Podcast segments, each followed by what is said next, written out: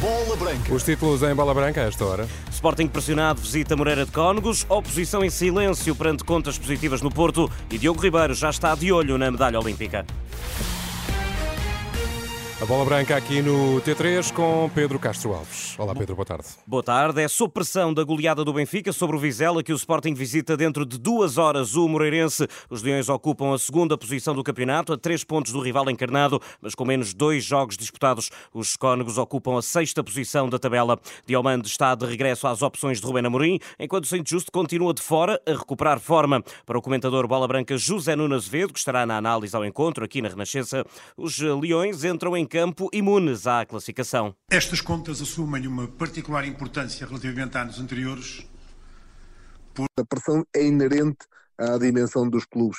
Agora que, que o resultado de ontem cria, se o Sporting quiser continuar na frente do campeonato, a obrigação de ganhar, é verdade, mas penso que não, não será uh, acrescida a pressão que o Sporting tem sobre si próprio de querer vencer, de querer ser campeão.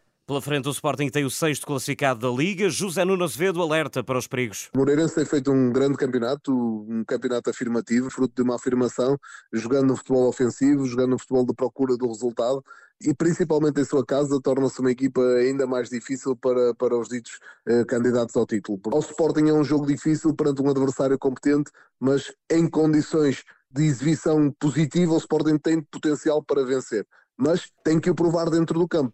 E para o fazer, Jano Azevedo não vê Ruben Amorim a seguir o exemplo de Roger Schmidt. O Sporting vai apresentar-se na máxima força. Será muito perto do 11 principal do Sporting. Não acredito em poupanças, não acredito em gestão, qualquer que ela seja, num jogo do campeonato, até porque o Sporting conseguiu encaminhar a eliminatória europeia. Portanto, se houver algum tipo de poupança, algum tipo de gestão, ela poderá acontecer na próxima quinta-feira, fruto do resultado alcançado na Suíça e não hoje, onde o Sporting está obrigado a vencer e a somar os três pontos.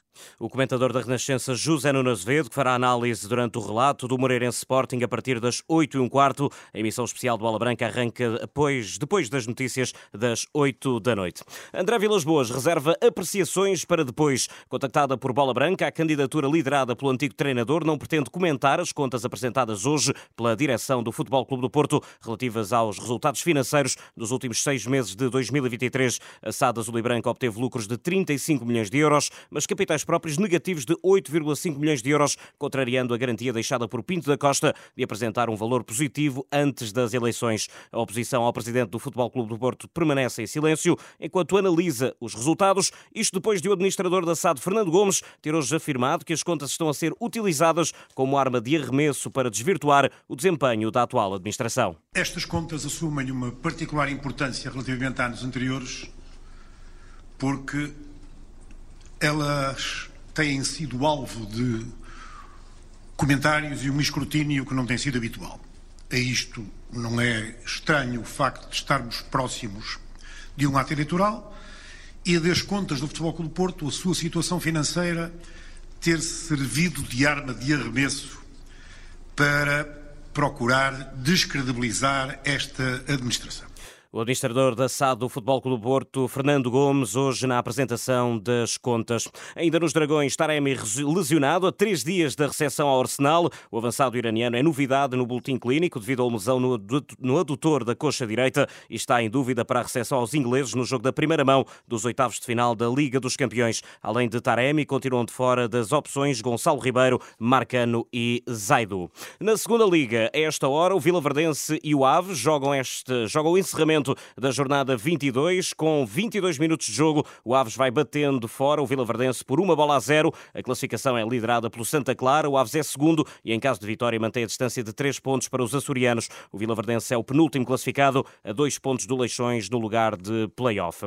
Já não há bilhetes para o regresso da seleção portuguesa ao estádio do Jamor. O jogo entre frente à Croácia, o penúltimo da preparação para o Campeonato da Europa, vai contar com casa cheia. O anúncio é feito pela Federação Portuguesa de Futebol. 10 anos anos depois, a equipa das esquinas está de regresso ao Estádio Nacional. A partida com os croatas está marcada para o dia 8 de junho, um sábado, às 5h45 da tarde. Já não há bilhetes disponíveis. Lá fora, na Premier League inglesa, o Crystal Palace troca de treinador em dia de jogo. Os londrinos anunciaram esta tarde, por motivos de saúde, que Roy Hodgson, de 76 anos, esteve internado esta semana e está fora do clube. Na última hora foi anunciado ainda o sucessor, é o austríaco Oliver Glasner, que conquistou a Liga Europa pelo Eintracht Frankfurt há dois anos. O Palace joga esta noite em casa do Everton, dos portugueses André Gomes, Beto, João Virgínia e Chermiti. A partida que encerra a jornada 25 da Liga Inglesa arranca às 8 da noite. Depois do Campeonato do Mundo, há fome de medalha olímpica. Diogo Ribeiro está de regresso a Portugal após conquistar duas medalhas de ouro em Doha, dos 50 e 100 metros mariposa. Em declarações aos jornalistas à chegada, o nadador de 19 anos foi claro: venham agora os Jogos Olímpicos. Sabemos que não é só esta medalha que vai ditar o futuro, uh, tenho que continuar a trabalhar e continuar a ser humilde, que acho que, que sou. Acho que cada vez que ganho uma medalha, uh, não o deixo de ser e continuo a trabalhar porque quero sempre mais e para mim, enquanto não chegar à medalha olímpica, não, não vou parar de trabalhar.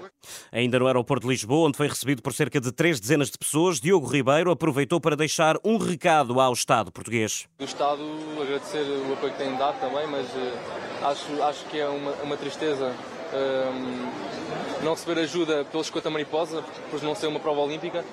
Uh, por isso, o prémio do Che Mariposa vai ser o primeiro prémio governamental que eu vou receber, por isso, isso deixa-me triste, mas continuo a lutar e a ser quem sou para conseguir melhores coisas. Diogo Ribeiro vem agora ao descanso e depois o nadador aponta ao pódio nos Jogos Olímpicos de Paris este verão. No Mundial de Futebol de Praia, Portugal tenta reagir à derrota com o Brasil. A equipa das esquinas defronta amanhã Oman na luta pelo apuramento para os quartos de final. O selecionador nacional Mário Narciso não conta com um jogo tão complicado como o que encontrou diante da Canarinha. Penso que vai ser um jogo um pouco diferente embora, embora Oman também tenha jogadores eh, dotados tecnicamente, mas que não são tão dotados como os, os jogadores do Brasil que ontem defrontámos. Tem, no entanto, uma equipa muito forte fisicamente, Portanto, vai ser, vai ser eh, mais uma batalha que, que temos que ultrapassar. A antevisão do selecionador Mário Narciso, selecionador de futebol de praia. Oman Portugal, do grupo D do Mundial, amanhã à uma da tarde. Está tudo na página da Bola Branca e na app, no site da Renascença. Emissão especial para o relato do Moreirense Sporting a partir das 8 da noite.